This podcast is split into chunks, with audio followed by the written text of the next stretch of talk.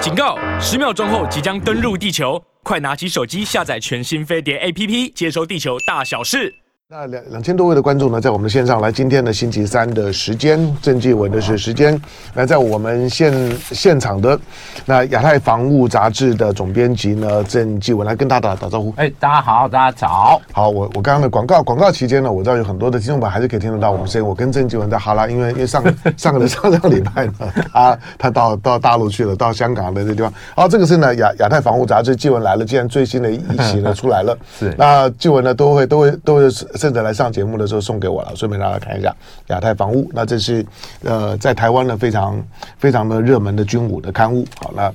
继文呢是总编辑。其实大部分的这些军火的刊物呢，杂杂志社的人不多哈，但是呢，反正呢就就是呢专专业写作。这个呢封面故事呢在呢强化呢台海的空防。那我们呢先先不谈了这个这个呢亚亚太防务了。我们我我我针对针对一件事情，比如说。玉山舰对，玉山舰下水，我猜想你们也也很也很注意，嗯。可是第一个，这个下水会不会太低调了一点？哎，这应该是台湾台湾自制的呃水面的作战舰里面吨数最大的吧？对，它算是作战舰里面吨位比较大的，一万多吨嘛。对呀、啊，就仅次于基德舰了。是是是，我必须更正一下，其实它下水是二零二一年四月下水。嗯，嗯，然后那去年二零二二年这个九月交付海军嘛。嗯，这次算是它成军。嗯，哎，交付以后，它舰员要这个哎专业验收啊，哎，终于成军。事实上，在这个今年春节哦，一系列加强战备的时候，嗯。这个海军有邀请媒体上这艘军舰去做很完整的参观，嗯，哎，包括这个到各舱间以及它的干污湿污啊，哎，还有从这个里面搭乘这个登陆艇，驶出它的这个船的这个舰舱。然后到左这个左营这个码头，其他码头进行参访。它可以，它可以装几艘登陆艇？哦，登陆艇啊，至少这个两两艘这种这个机械登陆艇，还有在大概这个两艘这种比较大的登陆艇。嗯，而且它这个登陆艇哦，嗯，呃，除了装载人以外，那次超演其实它很特别，就是它的通用登陆艇还搭载一辆。这个雄风二型反舰飞弹的发射车，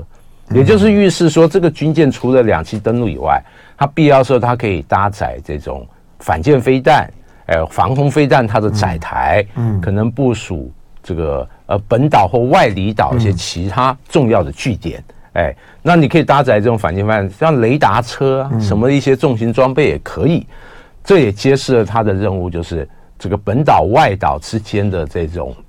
人员、物资、武器装备的运输等等，都是这一艘军舰未来会广泛执行的任务。但总体来讲哦，这个玉山军舰其实，呃，这个并非这个我们海军最重要的这种作战舰。哎，我们都知道，从这个二零二二年这个八月，哎，围台军演，还有这次四月的这个环台军演。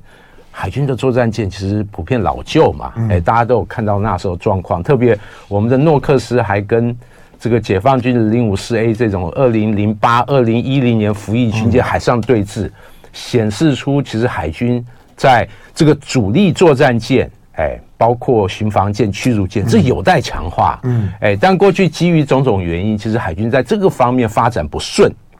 哎，相对可能重点是双船体这种沱江级飞弹巡逻舰，讲速度的，对，讲速度，双船体逆中外型，但整体来讲，这个只有五六百吨，五百六百多吨，在台海周边这个海象不佳的时候，这种这个环境，其实它本身这个出港执勤和作战的能力是相对受到很大的限制，因此哦，应付像这种环台军演这种海上需要相互警戒的任务。那我们只能靠现有的老舰、老旧的军舰了。虽然就是海军现在已经紧急发包，就两艘两千五百吨级这个巡防舰，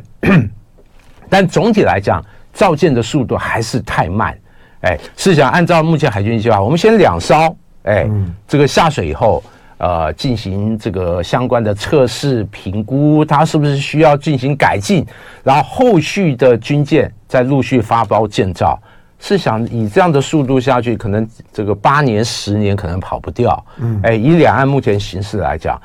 这个速度似乎是过于缓慢，哎，缓不济急，有这样的感觉。哎，像玉山舰这种的规格的两栖登陆舰会造几艘？呃，理论上来讲，它可能原先计划要造两艘。嗯，它这个玉山军舰，按照刚才继文所介绍，就是说海军首艘舰这个服役。哎，以后，嗯，它经过一段时间的这个使用，它会检视它，哎，什么地方需要改进，嗯，哎，比如说它的这个师舱需要扩大一点。按照我们之前这个春节的时候去参访的时候，舰上的官兵就说，他们在这个检视它的这个综合能量，特别是能不能配合美国 LCAC 这种气垫登陆艇，嗯，哎。这个可以到他这个私舱里面进行相关的操作，可以。哎，这个很重要。他们目前似乎这个能量不太够，嗯，哎，船舱的宽度、深度等等一些规格，他们说很勉强，也因此哦，已经预示说这个船未来可能在私舱这个部分会进一步放大，哎，特别是可以结合美制的 LCAC 这种。快速的登陆艇来操作，嗯，其实它就是为未来美台之间就是更紧密的这种联合演习或者装备的协作，也打下一些伏笔。哎，我在看这个，就是说玉玉山玉山军舰的时候，我它所有的运用，那当然是我猜的哈。我觉得，当从台湾的角度来讲，大部分人会觉得说，台湾造这么大的两栖登陆舰干嘛？嗯，因为。台湾现在看起来，所有的所有的军事的设想，都已经呢是是就是说呢，在探案间接间谍，就就是呢阻阻止你你上岸。如果是这种的防御型的构构想，因为两栖登陆舰在概念上面比较有攻击性嘛，对，就是我要载着我的装备呢到这通通常都都是针对岛屿或者说呢敌人的这个沿海的地区的登陆。所以这个玉山军舰它是需要一些解读的，就是到到到底到底在想象当中的两岸如果发生军事冲突的时候，这一艘万吨级的玉山舰，你要知道它配备的火力相对于登陆舰来来讲，它里面应该应该应该应该是应该是有一些的一些的防防空啦反反舰的一些系统来讲，它的火力相对于同型的登陆舰来讲，算是等级是高的，对。确实哦，好，那这个呢，待待会儿呢，请教纪文。但是我看他的他的所有的作战构想，呃，他不就在配合美国呢？现在呢，在在第一岛链在西太平洋呢所发展的这种滨海作作作战团的概念。呃，其实我认为哦，那国军就只有一艘玉山军舰，未来好吗？你有预算，你造第二艘，但。对比美国滨海作战舰，在整个第一岛链这里用兵来讲，嗯、这样的船舰要配合美军，实在是有点有点勉强。嗯，我看最多就是只能国军自己在本岛、外岛或者离岛之间这个相互调兵，嗯，哎，相互这个呃这个装备的转移，哎，这样的功能比较大，外岛比较大。特别是刚才这个香农讲到一个重点哦，这个美军和日本自卫队还有菲律宾部队这两三年所在第一岛链进行的操演，其实很明显，嗯，他就要利用这些外离岛，特别西南诸岛很多岛礁，菲律宾岛礁更多，岛屿更多。他的滨海作战舰，哎，呃，他的滨海作战团就是结合美军的这种从空中和海上的这种呃两栖运补的能量，嗯，进行一个。这个要地的部署，对，哎，这就是为什么菲律宾这个新增了四个基地，哎，对于这个整个南海其实形势影响很大，因为它遥指巴士海峡，还有这个南海方向，这个针对中国大陆而来啊。因为滨海作战团它配备了像反舰飞弹，哎，NSM 这种新一代的反舰飞弹，它本身也有比较好的防空能力，与以往的陆战队相比，因此它可以达到一个。以岸制海这样的一个效果，嗯，哎，那美军其实现在在菲律宾所做一个事情，他是不强调你永远驻点驻防或大兵力的这个呃这个部署，他是强调在战时有增厚或者战时的他这些小兵力可以分散部署在这些要点，哎，这个对解放军来讲会比较麻烦。没错，哎、就是说他现在的滨海的作战团的概念，就是把原来的原来美国在西太平洋部署的海军陆战队，因为它毕竟全球最大的海军陆战队呢，在在在琉球嘛，然后他开始呢做打散。就是呢，在在作战的时候了，就是化整为为零，同时呢，强调它的快速的行动。那在在这岛屿之间的相互的支援，这大概是它的滨海作战团的概念。没错，跟过去的这种的大部队的投投投放啊，然后配合呢这种的主战的装装备的大规模使用就不太一样，有点呢，有点像像是呢，就是海陆版的乌克兰的那种的作作作战模式的感觉。是，好，那那这个这艘的玉山舰。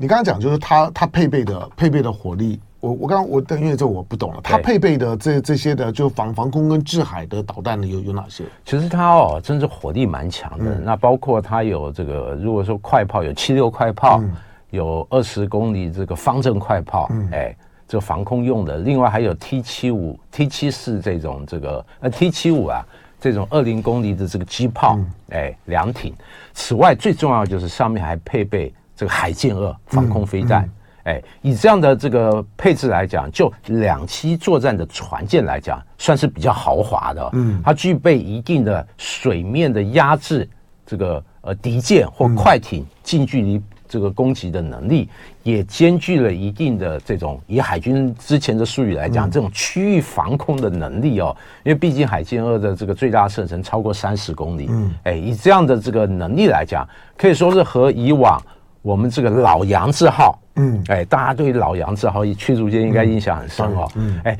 它的防空能力已经达到以前老杨字号这样水平，嗯、所以就两栖作战舰来讲，哇，它这个这个火力其实真的是蛮强的，哎、嗯，好，那我们如果我们如果跟解放军的两栖登陆舰做做对比，呃，如果把玉山军舰跟零七幺。它跟你零七五大概规规格上面还是小一号了，是是是。但如果跟零的零七幺比呢？它跟零七幺比哦，它的吨位就稍小一点。嗯，哎，零七幺它本身它的吨位比较大，嗯，哎，大大概这个比它大大概百分之四十到五十之间哦，嗯嗯、呃，但是在配备上来讲哦。我觉得，在这个玉山军舰来讲，其实它在这个综合火力上来讲是优于零七幺，哎，零七幺。但整个能量来讲，其实因为零七幺的吨位比较大嘛，它还是综合的两栖作战能力，特别是装载能力来讲，它是优于玉山舰。嗯，哎，尤其是零七幺，它配合这个解放军海军比较完整的一些海上的输据或载台。从过去一些超米可以看到，它不只是像这 A 我们 AAV 七这种两栖突击车，嗯、它还配备这样野马式的，嗯，哎，气垫船，气垫船，嗯，哎，让它有快速这个两栖攻击、两栖登陆能力。嗯、那此外，它上面还配备数量比较多的直升机，嗯，哎，过去以来直八经常在上面做起降各种超演。嗯、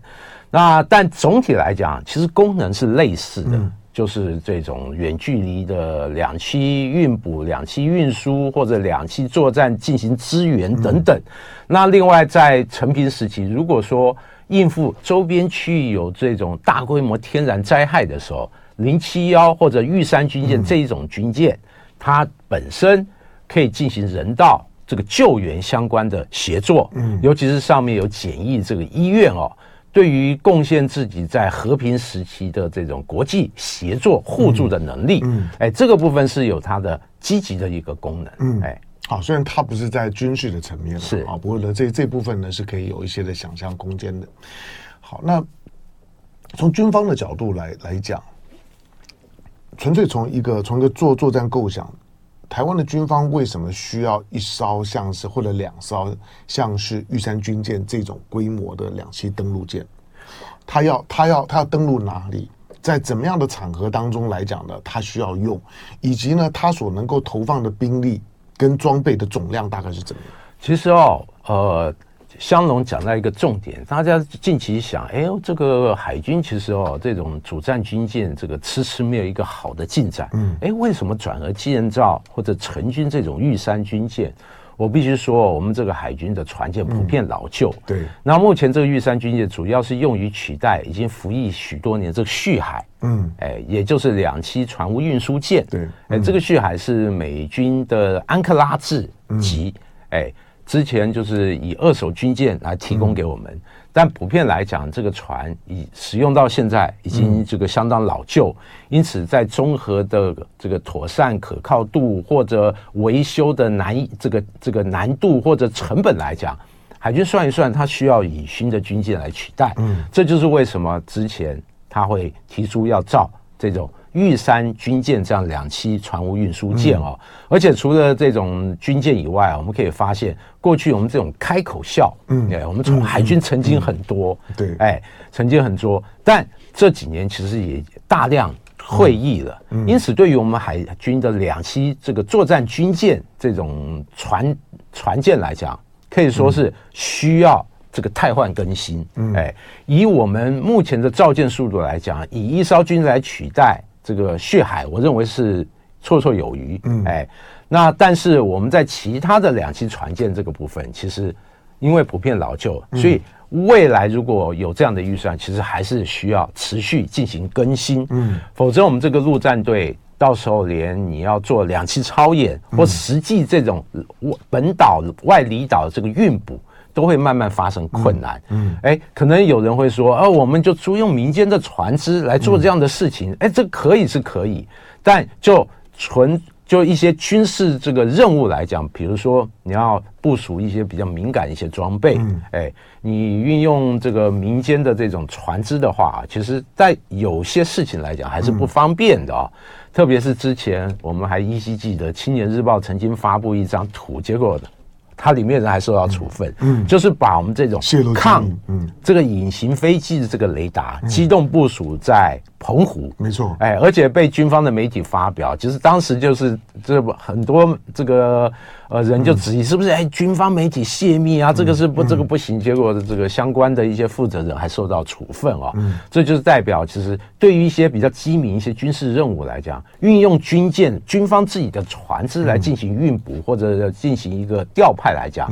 还是比较稳妥的。哎，好，我们我们准备准备进广告。呃，在我们现场的呢，郑郑继文，台湾的亚太防务的总编辑，进广告。一三一。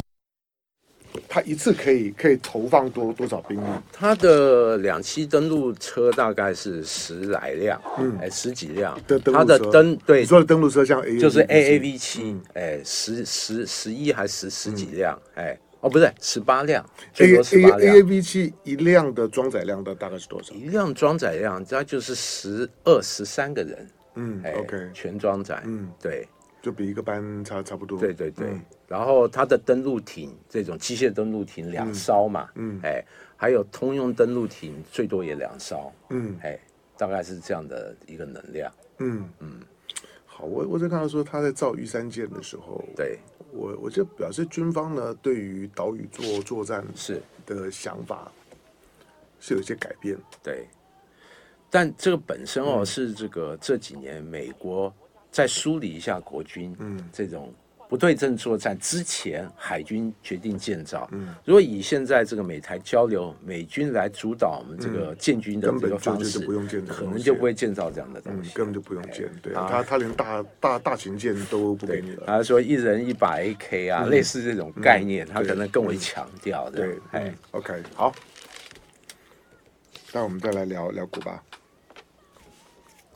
好，八点四十一分二十五秒。来，今天星期三的时间呢，在我们现场的是呢亚太防务杂志的总编辑郑继文。好，刚跟继文呢聊玉玉山舰，对对，玉山，待我们再再来再来关关心呢古巴的古巴的这个监听站或者军事设设施啊，因为呢美方呢昨天呢这件事情呢表示他他他知道这件事情，他在警告，布林肯才刚走而已，他们在在在谈这件事儿。好，这个待会我请到继文。可是玉山舰啊，对我来讲。玉山舰的建造呢，表示台湾的军方对于岛屿作战的想法，跟我们想象当中呢，如果两岸发生军事冲突的时候的那个那个样子，可能不太一样。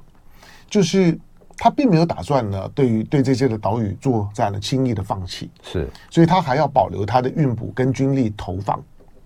的能能力。这个比较特别，我们都以为说。一旦两岸现在呢，一旦发生军事冲突的时候呢，离岛能守就就守，守不住就算了，那就把本本岛呢守好，把所有的所有的主要的这这些的装备呢都摆在本岛。那可是呢，像像是玉山军舰这种的建造呢，就表示呢，他对于离离岛不是打完就算了，就是呢，他会他要维持他自己对于离岛的运补的能力。支援的能力，同时呢，有效兵力的投放要能够达到。你从玉山军舰的规格来来讲，台湾周围的离岛都不大。其实老实说，我不需要像像是零零七幺的那种 那种那种规格以上的大大兵力的投放，因为我一次放上去兵力也不可能多啊。对，你就算说我今天是要就就当做最最前面金门了，金门马马祖大概是不需要了。我猜想大概大概是东引啊、东沙啊、澎湖啊这些呢，可能是是需要用得到的。但是一次投放上去的兵力。以玉山军舰来讲，它所设定的规格来来讲，就是一定规模的小兵力就够了，因为那个岛屿是是是很小的。好，这表示呢，台湾的军方对这件事情呢是有有思考的。可是这种的思考跟现在美方，尤其去年之后呢，美方呢对对台对台湾的这种的作战这思考，显然是改变很大。它不是只针对台湾，它是针对整个第一岛岛链呢，它都在做修改。所以那个滨海作作战船的概念出来了之后，你知道它对于岛屿作战以及它的兵力的配置使用都不一样了。它把那种那种的，当然这是以海海军陆战队为为主了。它的海军陆战队呢，的所有的操演配合呢，它的它的这个这这些呢，这些滨海的这些呢装装备，那登陆跟跟反反登陆呢，成为呢它最主要的训练的内容。好，但是如果是这样的话，它是不是就合理的解解释美国呢？现在呢，我们交了所有的钱，可是主战装备呢，一样都都没有交。嗯，确实。确实，特别是这个美国都以这个理由啊，就是俄乌战争嘛，嗯、哎，美国必须要很多军火优先这个给予这个乌克兰，嗯、因此像我们买的，哎，很典型是刺针飞弹、嗯、标枪飞弹这种轻薄短小这种典型陆战武器，其实都吃交很多。嗯，但其实这个理由其实有时候也很牵强哦，特别 F 十六 V，哎。嗯或者一些大型的一些载台，那也没有给乌克兰啊。对啊。但是你一样是迟交，一样不给我们。哎，对。那他还是以这个持续以这个技术啊、产能啊各方面的理由。但综合来讲哦，就是美台之间这个军购军售，哎，确实这几年，诚如香龙讲，我们交了那么多钱，这货积压了半天，这实在是影响我们相关的建军，还有我们这个。这个战力的养成，嗯、特别你武器装备到了以后，你还需要一段磨合期。嗯、哎，相关的人员要熟练它的性能，然后达到一个标准以后，你才可以成军，才可以正式执行战备任务。嗯、所以我必须跟大家讲一个概念，就是你这些武器装备，即使运交台湾到了本岛以后，其实你可能还要在两到三年，嗯，你才可以具备一定的作战能力，然后执行它的战备任务。嗯、所以。其实这个时间会拖延的更多，哎，当然刚才这江香龙有讲到，我们也有闲聊，就是说，如果是以现在这个美国经常对于国军建军指指点点这个现况来说，哎，如果以此时此刻，其实，呃，我们都怀疑玉山军就会被建造，那美国会有意见，美国认为国军不需要这种大型的载台，哎。呃，你只要有短小轻薄，甚至打把台湾打造成刺猬岛这样概念就可以了。哎、嗯，因此这个是这个美国更积极介入台呃，就是国军的建军之前，那海军规划的一个造舰的一个计划啊。嗯，哎，整体来讲，呃，事实上在这个部分，国军和美军他在一些思维做法来讲，其实还是有一些不同。嗯，那我们这个玉山军舰，其实我在。为大家梳理一下，它就基本上就是两岸如果有爆发军事冲突的征候的时候，嗯、像这样的军舰就要把一些重要的这个装备或者一些呃更多的兵员，嗯，要向这个外岛离岛进行一个部署，快速的投放。对，嗯、可能有人会问，哎，那个金门马祖不是很容易被攻取？嗯、但我认为哦。呃，解放军如果决定发动攻台，他不会打你的外岛，嗯，他一定指使你本岛，没错，因为他打外岛、离岛和打本岛，它的效应是一样的，嗯、一定会引发国际的高度关注，特别是美国极可能会某种程度的介入，嗯、也因此在这样状况下，他为什么要打你的外岛？他直攻台湾本岛，嗯、那反正效应是一样，因此我认为这个做法。应该是这个解放军所强调，而且他一直强调首战即决战嘛，嗯、哎，呃，会以最快速度来拿下台湾，这是应该就是他的作战指导，嗯、哎。对了，当然因为因为第一岛链的岛屿岛屿分布很密集啊，你看到最最最宽的国际水道也才不过两百两百多多公里宽度而已，等于台湾海峡呢也一样哈，宫古水道呢也大概就是两两百公里的的宽度，那这已经是呢第一岛链呢当中呢比较宽的水道了，所以呢